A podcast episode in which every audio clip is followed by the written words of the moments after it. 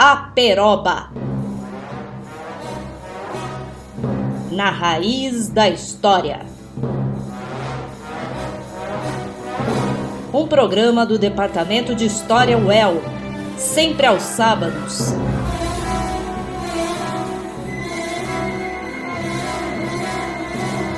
À uma da tarde. Está começando mais uma edição do programa Aperoba, transmissão da Rádio El, direto aqui da Universidade Estadual de Londrina. De antemão, agradecemos a todos pela audiência. É uma satisfação utilizar esse espaço para falar de história, essa disciplina que nós tanto amamos. Eu sou André Lopes Ferreira e esse roteiro foi escrito por mim e pelo Igor Luiz Andreu. Para quem não nos conhece, somos professores de História da América do Departamento de História da nossa universidade. E hoje no programa Aperoba, vamos falar de história e identidade social. Pois bem, o programa de hoje é dedicado ao tema das identidades sociais. E claro, nós vamos tratar desse assunto do ponto de vista da história, que é a nossa disciplina. Para ser específico, o título dessa edição de Aperoba é uma espécie de provocação e se chama A Invenção da América Latina. Poderíamos começar a discussão de hoje fazendo algumas perguntas. São elas: o Brasil faz parte da América Latina? Que vocês acham? Bem, se nós utilizarmos a definição mais simples e corrente, isto é, de que fomos colonizados por um povo de língua e tradição latinas, os portugueses, a resposta é sim, o Brasil faz parte da América Latina. Esta primeira questão poderia ser complementada por outra, cuja resposta pode parecer muito óbvia, mas eu garanto a vocês que não é. A pergunta é a seguinte: os brasileiros são latino-americanos? O que vocês diriam? Ora, se o Brasil faz parte da América Latina, por consequência, os brasileiros são latino-americanos. Parece simples, não parece? Bem, enquanto a gente pensa um pouco mais sobre isso, vamos ouvir a canção Sangue Latino do grupo Secos e Molhados.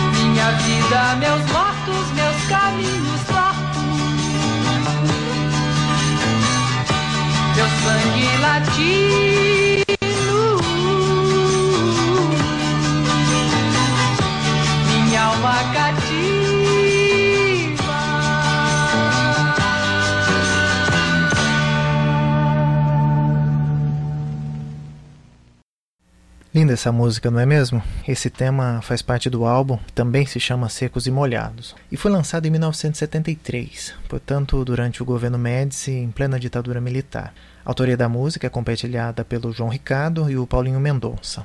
Notem que o intérprete, o grande Ney Mato Grosso, diz numa das passagens que, aspas, os ventos do norte não movem moinhos, fecha aspas, certamente se referindo à América do Norte, aos Estados Unidos, etc.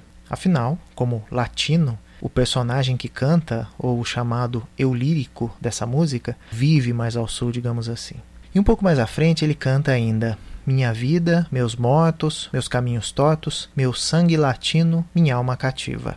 Sem dúvida, o mote dessa canção é a condição de latino-americano, as mazelas, as dificuldades, a resistência desse povo e por aí vai. Bem, valeria aqui recomendar aos nossos ouvintes o disco inteiro, que é excepcional.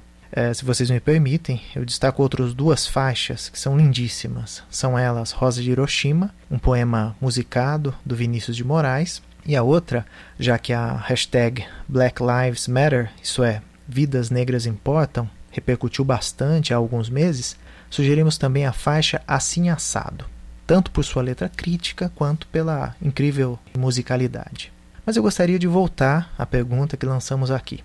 Os brasileiros são latino-americanos? O óbvio, como eu já apontei, é que sim, somos latinos. E fora do Brasil, sobretudo nos Estados Unidos, não há dúvida de que um brasileiro será reconhecido como latino. No entanto, eu quero chamar a atenção do ouvinte para um ponto. Uma coisa é como somos reconhecidos a partir de fora, a partir do ponto de vista do outro. Agora, coisa bem diferente é o que nós pensamos sobre nós mesmos, isto é, a nossa autorrepresentação. Tudo isso tem a ver com a questão das identidades sociais.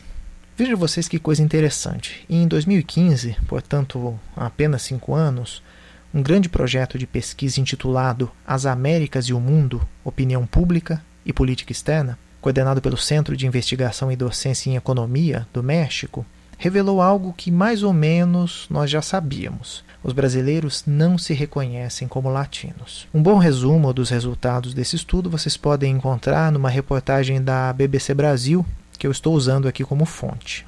Segundo essa pesquisa de opinião, apenas 4% dos brasileiros se definem como latino-americanos, enquanto em países como Argentina, Chile, Colômbia, Equador, México e também no Peru, a média das pessoas que se consideram latinas chega a 43%. Surpreendente, não é mesmo? Em uma das questões, os entrevistados tinham que responder com qual gentílico mais se identificavam e tinham várias alternativas à disposição. A principal resposta, no nosso caso, foi brasileiro, termo escolhido por 79% das pessoas, depois, 13% disseram que se identificavam como cidadãos do mundo. Eu achei isso bem engraçado. 4%, como eu já adiantei, se consideravam latino-americanos. E finalmente, 1% escolheu sul-americano. Para que seja possível comparar, e novamente eu cito aqui a matéria da BBC, o Brasil foi o único entre os sete países da pesquisa em que o adjetivo pátrio ou seja, brasileiro, ficou entre as três principais opções dos entrevistados. Argentinos, chilenos, colombianos, equatorianos e peruanos indicaram latino-americano, sul-americano e cidadão do mundo, nessa ordem. E a segunda e a terceira opção dos mexicanos, depois de latino-americano, foram, respectivamente, cidadão do mundo e norte-americano. Em síntese, eu volto aqui à questão das identidades sociais. No nosso caso, me parece que não há coincidência entre como nós, brasileiros, nos vemos e nos reconhecemos e como a partir de fora os outros nos veem. A antropóloga Maxine Margolis, que é professora emérita na Universidade da Flórida, tem um livro chamado Little Brazil: Imigrantes Brasileiros em Nova York, no qual ela discute, entre outras coisas, como os norte-americanos, em geral, não distinguem as diferenças culturais da América Latina. Bem, nunca é demais lembrar que em 1982 o presidente Ronald Reagan, num jantar oficial em Brasília, cometeu uma gafe ao propor um brinde ao povo da Bolívia. Quando foi entrevistada pela revista Pesquisa FAPESP, em 2016, a professora Margolis disse que a primeira coisa que os brasileiros aprendem quando chegam aos Estados Unidos é dizer: não sou hispânico e não falo espanhol. Existe então, por parte dos brasileiros imigrados, uma espécie de desconforto com essa identidade coletiva, uma vez que eles não querem ser confundidos como latinos. Outra pesquisadora, dessa vez a socióloga Ana Cristina Braga Martes, da Fundação Getúlio Vargas, alerta que, eh, se por um lado os brasileiros não gostam dessa classificação, por outro, não se esquivam do rótulo de latino se isso traz algum benefício. Quer dizer, quando fazer parte do grupo dos latinos é benéfico. Isso acontece, por exemplo, quando é preciso colocar os filhos na escola e existe uma cota para estudantes latinos, ou ainda quando há programas de empregos voltados para latinos. Nesse caso, de acordo com a Ana Cristina, aspas para ela, dependendo do contexto, a identidade nacional é flexível. Ser brasileiro deixa de ser tão importante quando a prioridade é assegurar uma melhor inserção econômica ou social em outro país. Fecha aspas. Bem, eu acredito que essas são estratégias de sobrevivência usadas pelos trabalhadores imigrantes, fazendo com que a questão da identidade social ou cultural fique em segundo plano, ao menos momentaneamente. Vamos dar agora um passo adiante. Já vimos que o brasileiro não se reconhece como parte dessa coletividade, dessa identidade latino-americana. Mas afinal de contas, como essa identidade se constituiu? Como ela surgiu? Quando nós estudamos história da América mais a fundo, nós descobrimos que a ideia de uma América Latina surge primeiro como substantivo e apenas mais tarde vai ser adjetivada. O que eu quero dizer é que antes de surgirem os latino-americanos, isto é, o adjetivo, foi preciso que existisse uma América Latina, Bem, a verdade é que existe um longo debate historiográfico acerca dessa questão. O texto precursor desse debate foi publicado pelo historiador norte-americano John Phelan em 1968 e se chama, numa tradução livre, A Origem da Ideia de América Latina. No ano seguinte, em 69, o trabalho já recebeu sua primeira tradução ao espanhol e se tornou com o tempo uma interpretação canônica Dessa forma, durante muito tempo, o que nós acreditávamos ser a origem do termo América Latina foi aquilo defendido por Phelan em seu artigo. E demorou bastante para que essa interpretação fosse questionada. Nós vamos chegar a isso daqui a pouco. Antes, porém, é preciso fazer uma síntese da argumentação do John Phelan, mostrando para o nosso ouvinte como esse autor sustentava a sua hipótese. Vamos lá. De acordo com ele, o surgimento, e por que não dizer a invenção do termo América Latina, está diretamente vinculado à presença da França e ao interesse francês nas Américas durante o século XIX. Como muitos de vocês devem saber, o exército francês invadiu o México em 1861, deixando o território apenas em 1867, quando as tropas da França foram expulsas por forças locais, então comandadas por Benito Juárez. É importante lembrar que nesse período, eu estou me referindo aqui a meados do século XIX, mais ou menos de 1850 a 1880, a França é a segunda maior potência mundial, ficando atrás apenas da Inglaterra. Nesse sentido, era muito importante aos franceses garantir influência geopolítica para fazer frente ao poderio britânico, fosse militarmente ou mesmo economicamente. Não à toa, é por essa mesma época que a França se envolveu na construção do Canal de Suez, o que revolucionou o transporte de cargas entre o Oceano Índico e o Mediterrâneo, e mais tarde também se lançou no projeto de construir outro canal ligando os oceanos Atlântico e Pacífico na região do Istmo do Panamá. De fato, são os franceses que começaram a construção desse canal em 1880, mas depois vão acabar abandonando as obras por vários motivos. Lembrando que o final da empreitada foi feita pelos Estados Unidos, que inauguraram essa passagem marítima em 1914, ou seja, já no começo do século XX. É também nesse período que os franceses fazem incursões militares na América, como a invasão do México e também ah, no Sudeste Asiático, eh, ocupando o que via, viria a ser a Indochina francesa. Em síntese, a França tinha claras pretensões expansionistas e havia todo um discurso que dava sustentação a essas pretensões. Esse discurso é conhecido como panlatinismo. Muita atenção no conceito panlatinismo. Mas que França era essa que tinha pretensões expansionistas tão agressivas assim? Era a França do Segundo Império, um regime monárquico liderado por Luiz Napoleão Bonaparte, então conhecido como Napoleão III, sobrinho do Napoleão Bonaparte, aquele da Revolução Francesa. Eu nem preciso dizer que, assim como o tio famoso, o Napoleão III tinha como grande rival o Reino Unido da Grã-Bretanha. E é no bojo dessa disputa por territórios e mercados, mundo afora, que ganha corpo o panlatinismo, do qual eu falei anteriormente. Bem ao gosto do século XIX, período muito marcado pela ideia de raça, o panlatinismo fazia defesa e também pregava a superioridade dos povos ou nações de origem latina diante de povos e nações de outras origens culturais. Talvez o maior responsável pela difusão desse discurso tenha sido um intelectual e político francês chamado Michel Chevalier, cujas ideias exerceram grande influência durante o Segundo Império Francês. Na opinião de Chevalier, os adversários dos franceses, nesse contexto, eram a Rússia e a Inglaterra, além dos Estados Unidos, que nessa época ainda despontavam como nação influente nas Américas.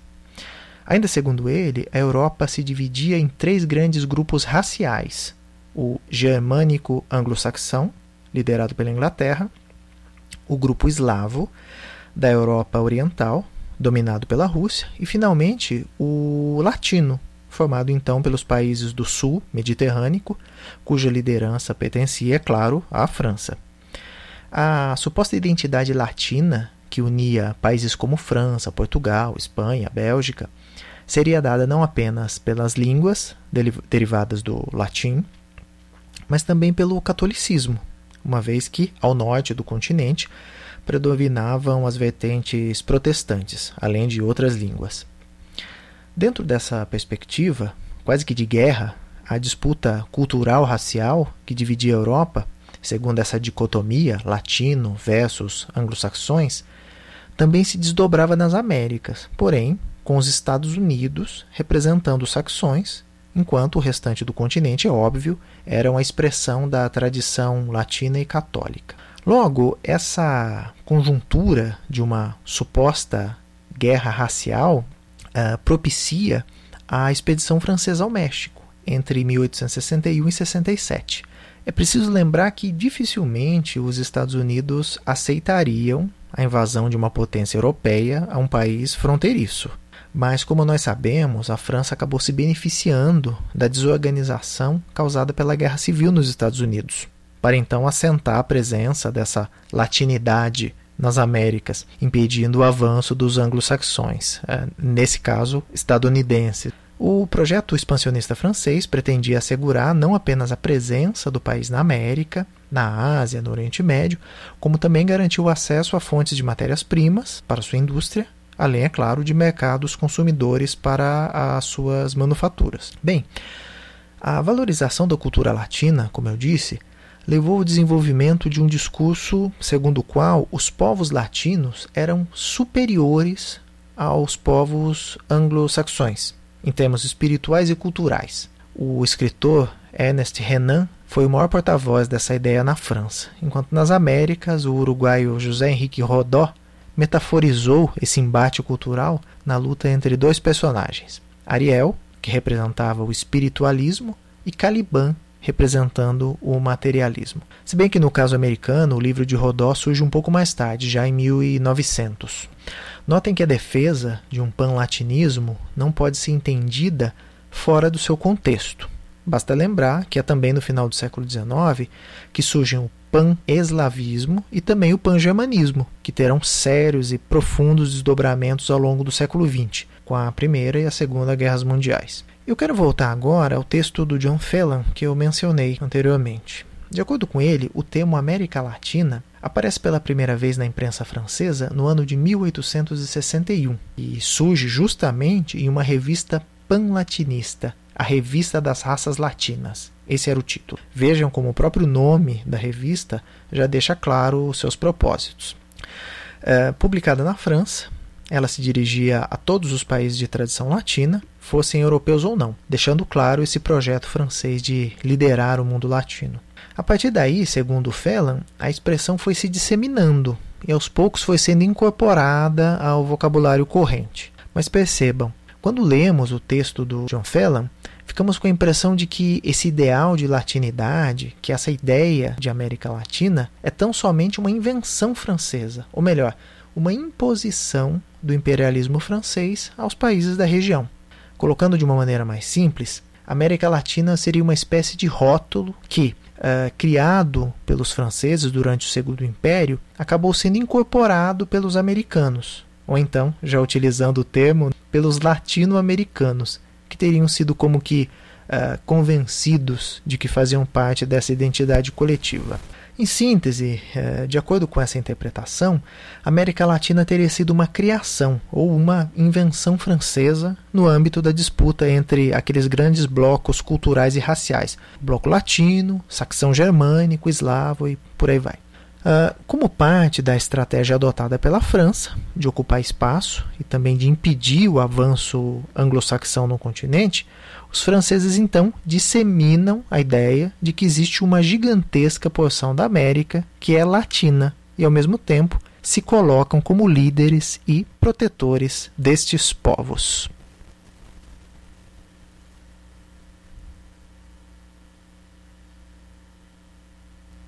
Essa explicação do John Phelan foi aceita por décadas e se converteu em algo praticamente inquestionável, uma verdade científica, vamos chamar assim.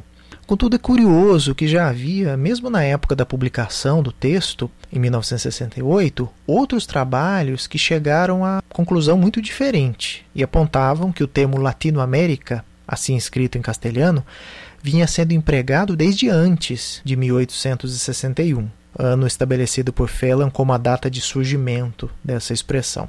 É o caso, por exemplo, do texto La Idea de Latinoamérica, do uruguaio Arturo Ardal, publicado em 1965. Nesse trabalho, Ardal mostra como a expressão já era utilizada por pensadores hispano-americanos durante a década de 1850, portanto, antes da invasão francesa ao México. Quem faz um excelente balanço dessa polêmica é a historiadora Mônica Quirrada, essa autora refaz o caminho do Phelan e argumenta, em sentido contrário, que a perspectiva imperialista adotada por ele é problemática. Por exemplo, ao atribuir a difusão do termo América Latina a uma investida dos franceses no continente, fica difícil explicar, por exemplo, como as elites locais, sobretudo no México, adotaram tão rapidamente a expressão uma vez que eram, ao menos em grande parte, decididamente críticas à invasão de Napoleão III. Em outras palavras, como poderiam os invadidos absorver tão prontamente uma designação imposta pelo invasor? Essa precoce utilização do termo latino pelos hispano-americanos coloca também outro problema de difícil explicação. É, vejam só, do ponto de vista francês, a rigor, essa palavra era usada para designar apenas as pessoas de origem europeia, ficando de fora, por consequência, todos os elementos de origem indígena, muito numerosos na América Espanhola, como nós todos sabemos. Ocorre que defensores da integração indígena, como por exemplo o chileno Francisco Bilbao, adotaram e usaram o conceito de América Latina, estendendo seu alcance inclusive a populações nativas, entendidas como populações latino-americanas. Outro que também se utilizou do termo foi o cubano José Martí, um entusiasta da integração étnica. Em síntese, a argumentação de Phelan coloca os americanos em uma posição fundamentalmente passiva na adoção do termo América Latina. A tese da Mônica Quirrada, e aqui eu cito a autora, é que, aspas, este conceito, enquanto denominação coletiva, não foi uma invenção francesa ou europeia, mas hispano-americana. Fecha aspas. Assim, é verdade, os franceses utilizaram a expressão no contexto de expansão do Segundo Império para legitimar os seus interesses. A Quirrada não nega isso. Porém, citando ela novamente, aspas, a gênese, difusão e adoção coletiva do termo correspondem a um horizonte mais amplo que a mera utilização do mesmo no programa expansionista do imperador. Fecha aspas. Nessa perspectiva, então, o mais importante não é a relação dos franceses com esse termo, mas a relação dos próprios hispano-americanos. Quanto à origem e o contexto da difusão, ao que consta, a utilização do termo pelos hispano-americanos remonta à década de 1850. Mais precisamente, no ano de 1851, empregado por autores como o dominicano Francisco Munhoz del Monte e o chileno Santiago Arco. Esses intelectuais, ao denunciarem a atitude expansionista dos Estados Unidos sobre as demais nações da região, falavam em uma agressão da raça anglo-saxã à raça latina. São palavras deles, eles usam a expressão raça latina Percebam que esse discurso racialista, chamemos assim, era absolutamente natural num contexto em que a ideia de raça estava muito em voga na Europa, inclusive com a perspectiva de raças superiores e inferiores, bem como o choque entre elas. Porém, enquanto na Europa a ideia da guerra de raças, latina, eslava, anglo-saxã ou mesmo a germânica, uh, se ancorava na disputa geopolítica entre as grandes potências, na América, a questão era bem mais circunscrita e se referia à animosidade cada vez maior entre hispano-americanos e estadunidenses. Uh, vejam vocês que após o ciclo de aventuras de William Walker, chegando mesmo a ser eleito presidente da Nicarágua em eleições fraudulentas em 1856, a repulsa contra os estadunidenses se generalizou. Walker foi fuzilado em Honduras em 1860. Uh, ah, parte dos seus planos era incorporar a América Central ao sul escravista dos Estados Unidos, no que ele foi apoiado por políticos e proprietários sulistas. Então nós estamos aí um pouco antes do começo da Guerra Civil nos Estados Unidos. Não por acaso, ao tomar o pequeno território da Nicarágua, ele revogou a abolição da escravatura de 1824 Uh, embora fosse pouco mais que um pirata ou um aventureiro, as campanhas do Walker foram apoiadas por Washington, sendo inclusive reconhecido como presidente nicaragüense pela Casa Branca. Então, a ingerência dos Estados Unidos na América Central faria ressurgir um argumento adormecido desde as campanhas de Simão Bolívar pela independência: a unidade da pátria americana, ou a chamada Pátria Grande. Contudo, como nos lembra a Mônica Quirrada, havia agora uma diferença fundamental, qual seja, a ideia de raça, que não estava presente no contexto das lutas de libertação, nas lutas de independência, mas agora era uma ideia central. A propósito, por falar em Bolívar, em pátria americana, vocês sabiam que existe um hino latino-americano? Pois é, esse hino foi feito por dois compositores costarricenses e foi adotado pelo parlamento latino-americano, o Parlatino, em 1979. Então, para quem quiser conferir a letra em detalhes, basta acessar o site do Parlamento Latino-Americano em www.parlatino.org. Voltando ao tema, em 1856, o colombiano José María Torres Caicedo escrevia que a raça espanhola estava sendo ameaçada pela raça anglo-saxã, num claro exemplo da racialização das categorias, como eu já falei.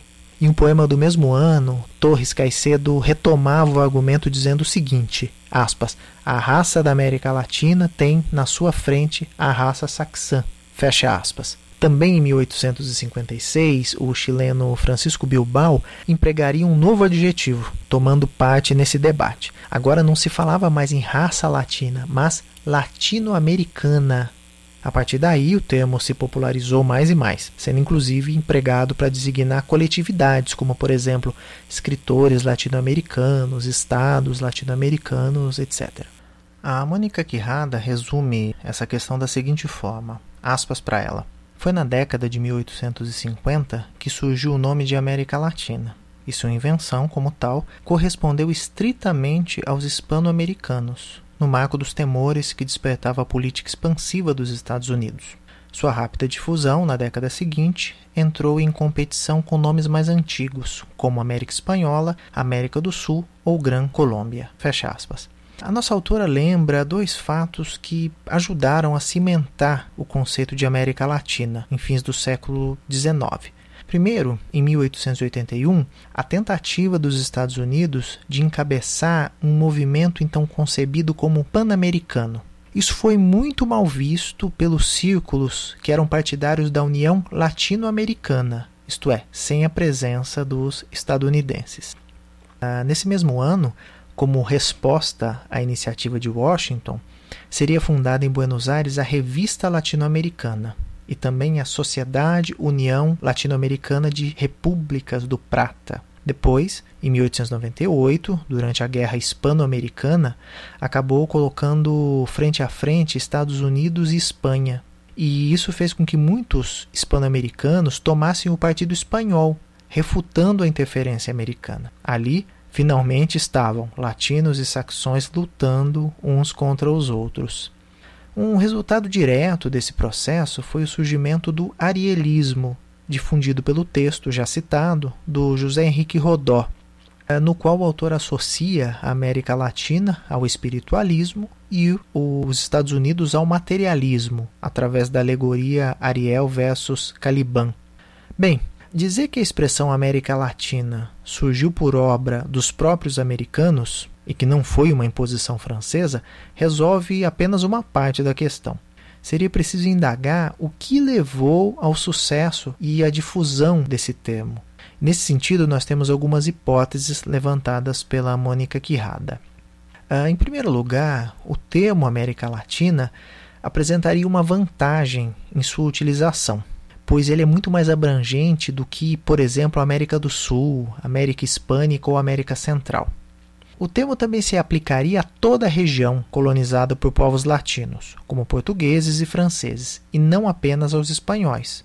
No mais, é, numa época que se reivindicava uma certa universalidade, filiar-se a uma tradição latina, de alguma forma conferia à região um caráter também universal, nesse caso, um caráter ocidental. Quer dizer, ser latino seria ser universal de alguma forma. Uma hipótese mais profunda seria aquela defendida pelo Sergio Gruzinski, né, esse historiador francês. Uh, nesse caso, ele retroage ao período colonial e permite pensar a absorção do termo América Latina na longa duração. Para ele, e aqui eu estou citando, a latinidade eh, se encontra no coração do projeto imperial e colonizador da coroa de Castela, fundado em uma unidade política e cultural simbolizada pelo império pela língua de Roma e pela religião assentada em Roma. Por acréscimo, os europeus apelaram aos modelos da antiguidade clássica para descrever o novo mundo, assentar sua história por escrito e reorganizar as línguas e os saberes indígenas a partir de esquemas renascentistas e enciclopédicos. Tudo isso implicou projetar a cultura novo-hispana em um sistema globalizador que aspirava à universalidade. De tal forma, a latinidade era a chave para alcançar a universalidade. Fecho aspas. Vejam só, o latim era usado no período colonial como a língua da burocracia e da igreja, e as artes foram impregnadas por temas e motivos da antiguidade clássica, sobretudo na Nova Espanha, que equivale ao México atual. Os próprios líderes indígenas, descendentes da nobreza pré-hispânica, aprendiam latim e se dirigiam em latim nos documentos remetidos ao Conselho de Castela, quando eles reivindicavam direitos ou mesmo privilégios. Nesse sentido, a latinidade funcionou como um articulador das alteridades coloniais, isto é, o universo dos símbolos latinos, língua, religião, estética, era uma zona de intersecção entre o mundo ameríndio e o mundo espanhol. Citando a Quirrada pela última vez, ela nos diz que, em resumo, na tradição hispano-americana, a latinidade significou tanto aspiração à universalidade como uma via ao sincretismo, até mesmo processos de mestiçagem e integração. Continua a citação dela: Na minha opinião, é esta experiência coletiva e acumulativa o background inconsciente que preparou a fácil recepção do conceito de América Latina no século XIX. Dito de outra maneira, o êxito notável do termo América Latina teve a ver com o fato de que oferecia aos hispano-americanos um espelho no qual todos os fragmentos podiam reunir-se em um nível de integração superior e universalmente válido. Mas retornemos agora ao começo da nossa conversa os brasileiros tendem majoritariamente a não se identificar como latino-americanos. Então podemos nos perguntar por quê? A resposta para isso não é simples e tampouco é única, mas nos interessa aqui abordar um ponto que certamente contribuiu e contribui para isso. A maneira como a história dos países latino-americanos, especialmente aqueles que um dia foram colônias da Espanha, foi concebida na academia passando depois aos bancos escolares e também se inculcando num senso comum coletivo no Brasil. Antes, ouçamos outra canção, poderá ser útil para a reflexão que queremos propor aqui. Ela se chama Latinoamérica, da banda porto-riquenha 13. Foi lançada em 2011 em seu quinto álbum Entren los que quieran e conta com a participação das excelentes e renomadas cantoras Susana Baca, do Peru, Totola Momposina, da Colômbia e da brasileira, filha da imortal Elis Regina, Maria Rita. Buenos días a todos los amables oyentes en esta mañana de su radio Inti Alliyalchu qalillachu walaqillachu mirallakasinki chis. Kay qusqullaqtapi pues, kaqllatata hawallaqtakunapi uyariwarniykuna wayqikuna panaykuna. Ah, Kunaqa allin takiq wayrakuna chaymuqa kay Puerto Rico nacionmanta pacha. Paykuna sutikmi calle 13. Y las patas vemos taquita pomanchis, chaitaque sutinmi Latinoamérica, uyarikusunchis. Cancunapa.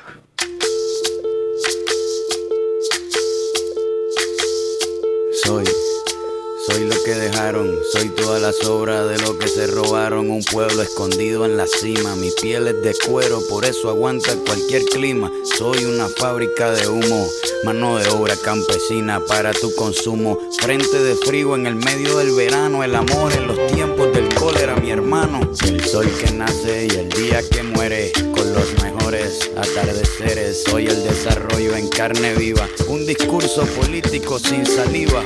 Las caras más bonitas que he conocido. Soy la fotografía de un desaparecido, la sangre dentro de tus venas. Soy un pedazo de tierra que vale la pena una canasta con frijoles. Soy Maradona contra Inglaterra, anotándote dos goles. Soy lo que sostiene mi bandera, la espina dorsal del planeta en mis cordilleras. Soy lo que me enseñó mi padre. El que no quiere a su patria, no quiere a su madre. Soy América Latina, un pueblo sin pierna, pero que camina. Oye, tú no puedes contar.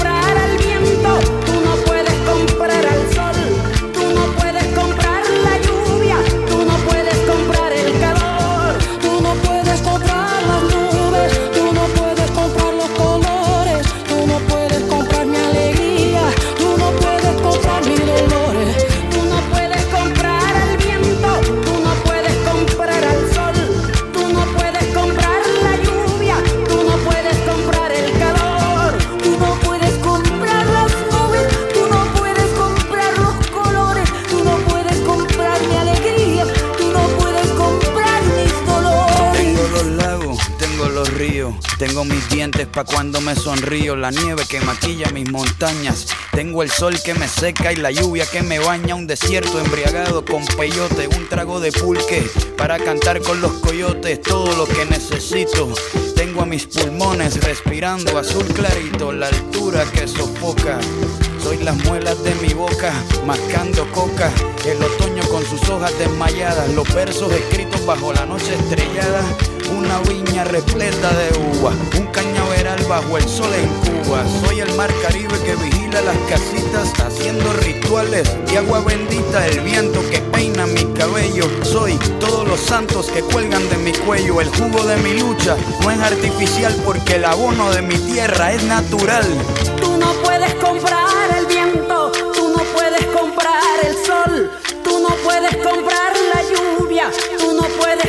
el calor.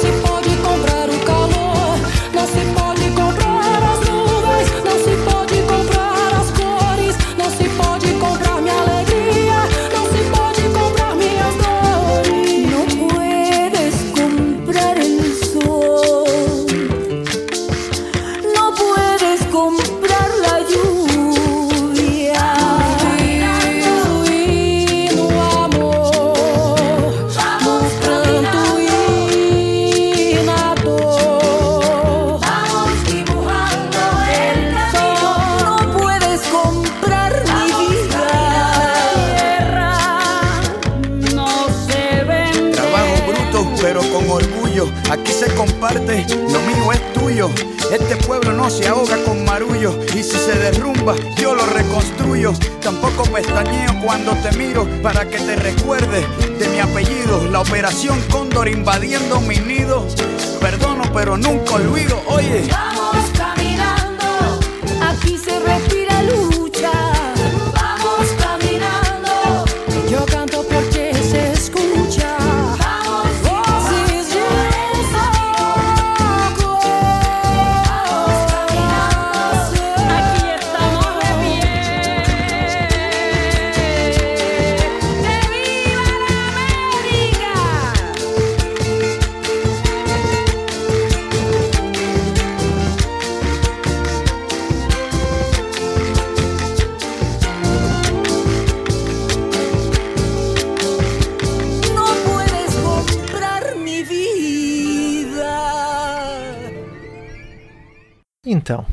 Que vocês acharam da música? Deu para notar qual é a representação da América Latina que ela nos passa? É algo que se limita exclusivamente a aspectos positivos ou negativos? Além disso, você acredita que os sentimentos que essa canção nos transmite faz com que nós brasileiros nos identifiquemos como latino-americanos? Seguindo com o nosso tema, vamos partir dos apontamentos de dois historiadores, o Luiz Estevão Fernandes e o Marcos Vinícius de Moraes, e considerar a história da América hispânica que se perpetuou no senso comum a partir de algumas imagens. Isso nos fornecerá subsídios para, no final, construir respostas, ainda que parciais, para as nossas perguntas. A primeira dessas imagens remonta à história acadêmica do século XIX, naquele contexto do imperialismo europeu do qual já falamos antes. Essa narrativa histórica descreveu a conquista e a colonização espanhola, bem como a sua relação com as sociedades indígenas americanas, em especial a azteca. Nós podemos destacar nesse período o trabalho do renomado historiador Leopold von Ranke, o qual, naquele ambiente de expansão nacionalista, acabou postulando a ideia de que existia uma cultura dominante na empresa da conquista e da colonização. A cultura espanhola, é claro. Sendo assim, nessa interpretação, os indígenas figuram como seres passivos que recebem as benesses da civilização importada da Europa, entre elas a fé cristã. Essas componentes culturais contrastam com a própria barbárie indígena, digamos assim. Bem, Autoras de outras partes do mundo poderiam ser apontados como apresentando interpretações análogas nesse mesmo período. Porém, nos interessa aqui apenas destacar o que há de comum, que é a valorização do pensamento espanhol como racional, tecnológico e, portanto, superior, capaz de se sobrepor e vencer a superstição mágica dos indígenas. A valorização das sociedades indígenas, em especial a azteca, surge nessas interpretações apenas quanto aquilo em que elas se assemelham à Europa, construções, canais, agricultura, etc. Ou seja, na capacidade de domínio da técnica e, por meio dela, de domínio da natureza. Outra imagem da América Latina remete aos escritos do padre dominicano, que no século XVI foi o bispo de Chiapas, no México. Eu me refiro aqui ao Bartolomé de las Casas naquela conjuntura, ele estava envolto em disputas sobre a natureza dos indígenas e, portanto, sobre a legitimidade ou não da, da sua dominação. As caças questionam o modo violento como a conquista havia sendo realizada pelos colonos espanhóis. Com esse objetivo político, ele constrói uma representação que, longe de descrever costumes, ritos indígenas, ou seja, longe de perceber o indígena real em sua própria cultura, apresentava indígenas idealizados, perfeitos, cristãos em potencial, prontos para se tornarem servos da igreja, mas que estavam então sendo completamente dizimados pelos espanhóis. Nos textos do Bartolomé de las Casas, digamos que as lentes estão muito voltadas ao sofrimento, à destruição. Assim, os atos da conquista e colonização conformam uma grande peça de genocídio, um aniquilamento total da população nativa. Se por um lado o indígena é estereotipado, o seu algoz, ou seja, o colonizador espanhol, também é. Então, no caso do espanhol, ele é mostrado como um tirano pestilento, cruel, um salteador, inimigo da natureza humana, um ladrão armado, é mostrado como um homem truculento e por aí vai. Então, ante a tamanha arbitrariedade genocida, como reagem os indígenas representados pelo Las Casas? reagem como vítimas passivas, imóveis, fracas, lamoriosas, sem qualquer capacidade de resistência. Em síntese, eles são presas fáceis de um processo que os atropela completamente.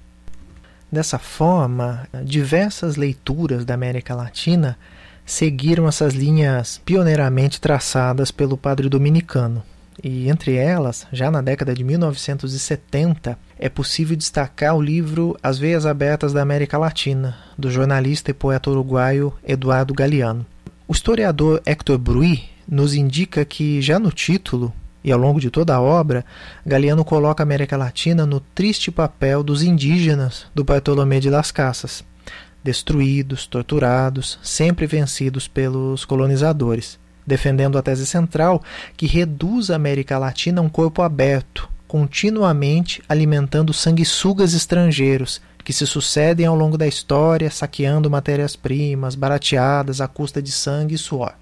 Em última instância, a imagem adjacente que se constrói é a do derrotismo, de um povo perdedor e resignado com as arbitrariedades e autoritarismos locais, sempre associados aos interesses externos, primeiro dos países ibéricos, depois da Inglaterra e então dos Estados Unidos. Essa visão se liga a um reducionismo econômico comum a certas leituras marxistas da América Latina. Segundo essas leituras, as mazelas atuais seriam explicadas do ponto de vista sempre econômico. Então, as independências foram ineficazes, pois os laços com o passado colonial não foram rompidos, onde realmente deviam ser rompidos, onde realmente isso importava. Então, naquilo que seria determinante de todo o restante da sociedade, isto é, no âmbito das estruturas econômicas, não teria havido nenhuma mudança mais profunda. Ainda sobre esse tipo de leitura, agora falando mais do período colonial, existe uma interpretação muito difundida e que acabou também eh, nos manuais e livros didáticos de história mais antigos e se tornou um senso comum. É uma leitura que divide o mundo das colônias em dois ramos distintos: as colônias de exploração e as colônias de povoamento. Tenho certeza que vocês já ouviram falar disso. As colônias de povoamento corresponderiam à América Inglesa, enquanto as colônias de exploração diriam respeito à América Ibérica.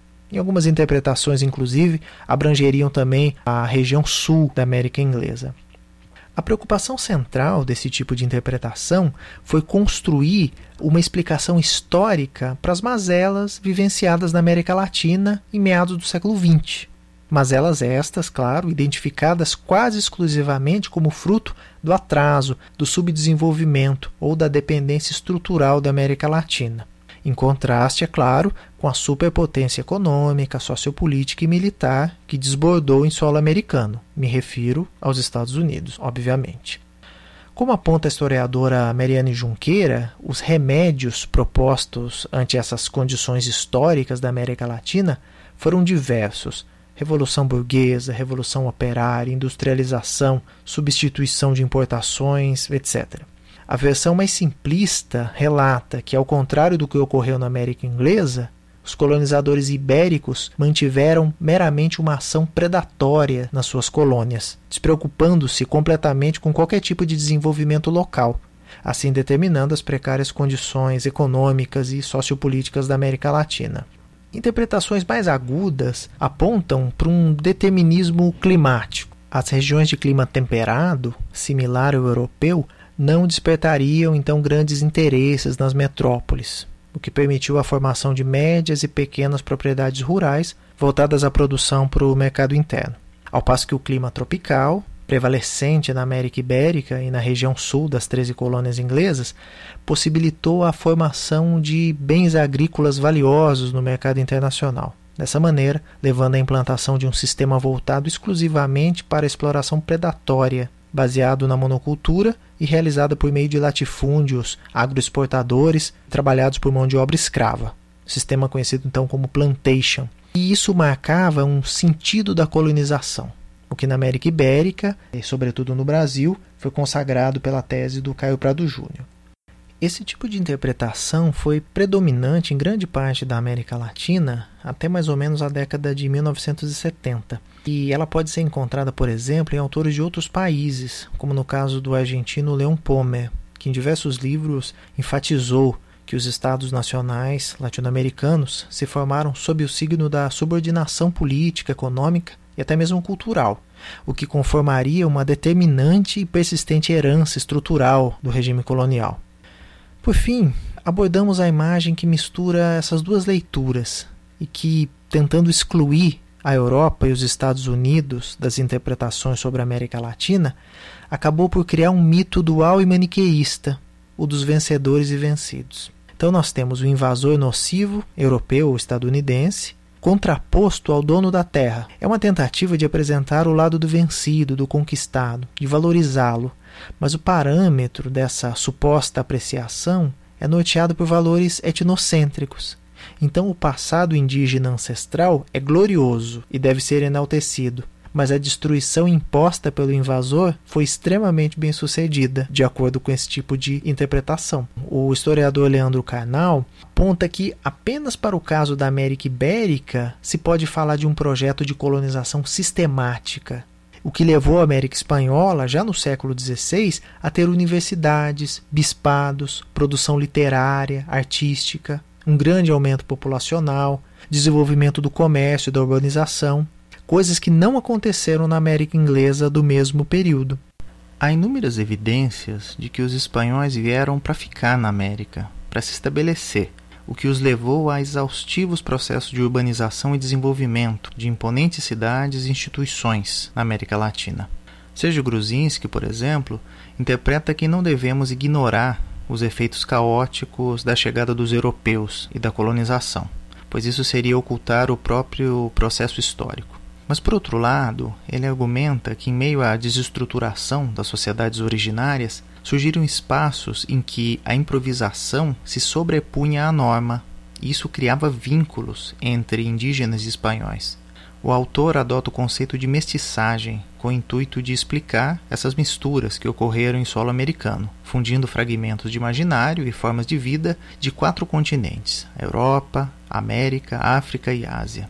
Dessa forma, é preciso rejeitar visões dramatizadas que apresentam a história da América Hispânica como sendo apenas aniquilação e ocidentalização, pura e simples. Mas também nós devemos descartar as visões que buscam uma suposta pureza pré-colombiana. Enfim, podemos fechar essa nossa conversa pensando na música Latinoamérica que ouvimos antes. Nos parece que ela não nega a existência de problemas vivenciados pelo povo latino-americano Nessa canção, as lutas, as dificuldades, as dores estão todas lá, mas são ressignificadas. A forma de lidar com elas é valorizada. Assim, aspectos do duro cotidiano são vistos por um prisma positivo, mas não ingênuo. Bem, esse foi o episódio A Invenção da América Latina, do programa Aperoba, pensado e produzido pelos professores do Departamento de História da UEL. Obrigado pela companhia e nos encontramos na semana que vem. Até lá! Aperoba. Na raiz da história. Um programa do Departamento de História UEL, sempre aos sábados.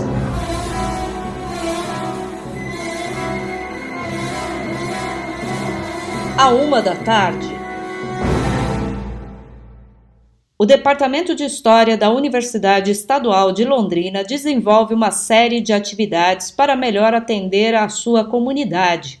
Entre elas, destacamos hoje o CEIBERO, Cultura e Educação nos Impérios Ibéricos, é um grupo de pesquisa integrado por pesquisadores do Brasil, Portugal, Itália e Argentina e foi concebido para integrar e desenvolver pesquisas que enfocassem instituições e práticas culturais no mundo supostamente ilustrado, com o intuito de estudar as relações entre instrução e educação para a formação dos quadros administrativos nos impérios português e espanhol. Durante o período da pandemia, o grupo organizou quatro webinars, com participação de uma média de 50 pessoas por evento buscando avançar as frentes de pesquisa e ampliar a integração com outros pesquisadores dos temas abordados. Todos os webinars do CIBERO estão disponíveis no seu canal do YouTube. Este ano nós já tivemos seminários como Glossário de Termos Setecentistas com os professores Dr. Eduardo Teixeira de Carvalho Júnior, da Uni Curitiba, e Dr. Francis Albert Cota, da UEMG, com mediação de Thaís Nívia da Fonseca, da UFMG.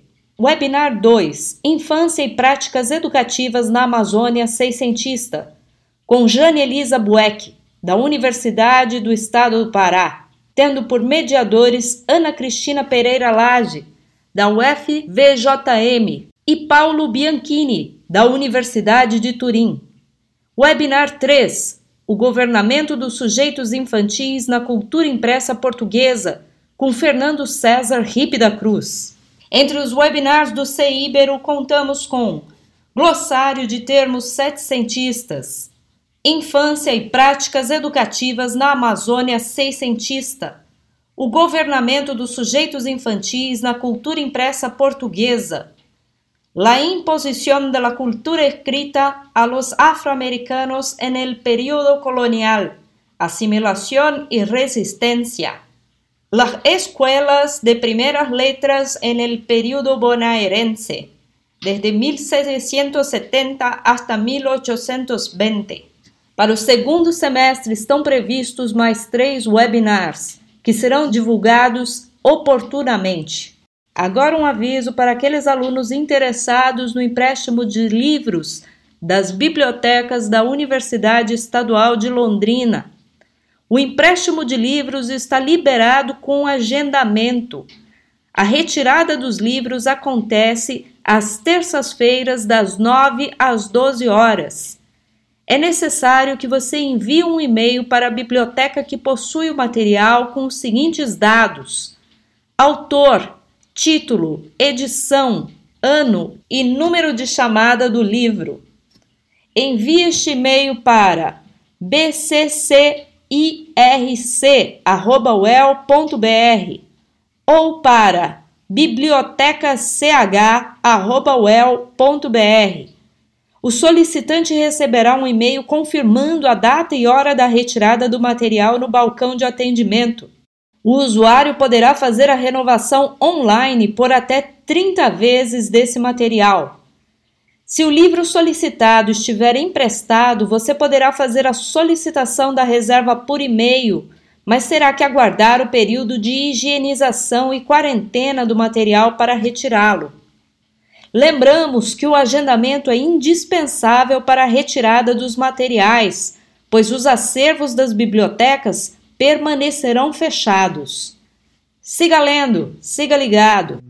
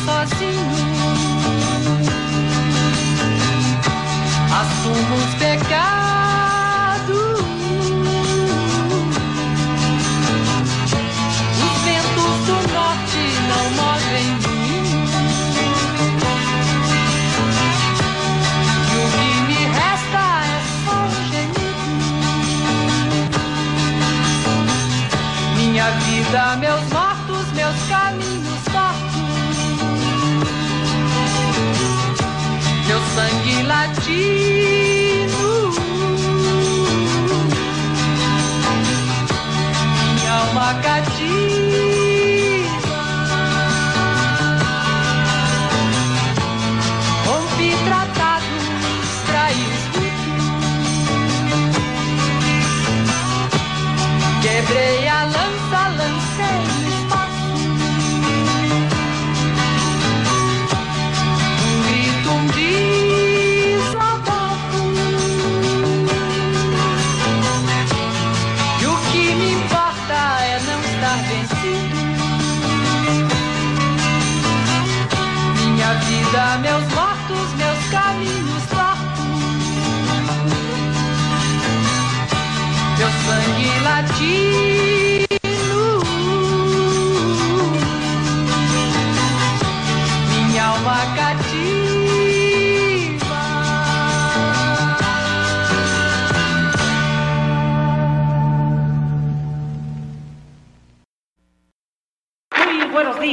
a todos los amables oyentes en esta mañana de su radio Inti ayayachu qalillachu walaqllachu miraylla kasikichis kay qusqollaqtapi pues kaqllatataqa wallaqtakunapi uyariwarniykuna wayqikuna panaykuna kunaqa allin takiq wayrakuna chaymunqa kay puerto rico nacionmanta pacha paykuna sutikmi calle 13 Ilaspataq wimusqa takita pumanchis chaytakiq sutinmi latinoamérica. Uyariykusunchis kankunapaq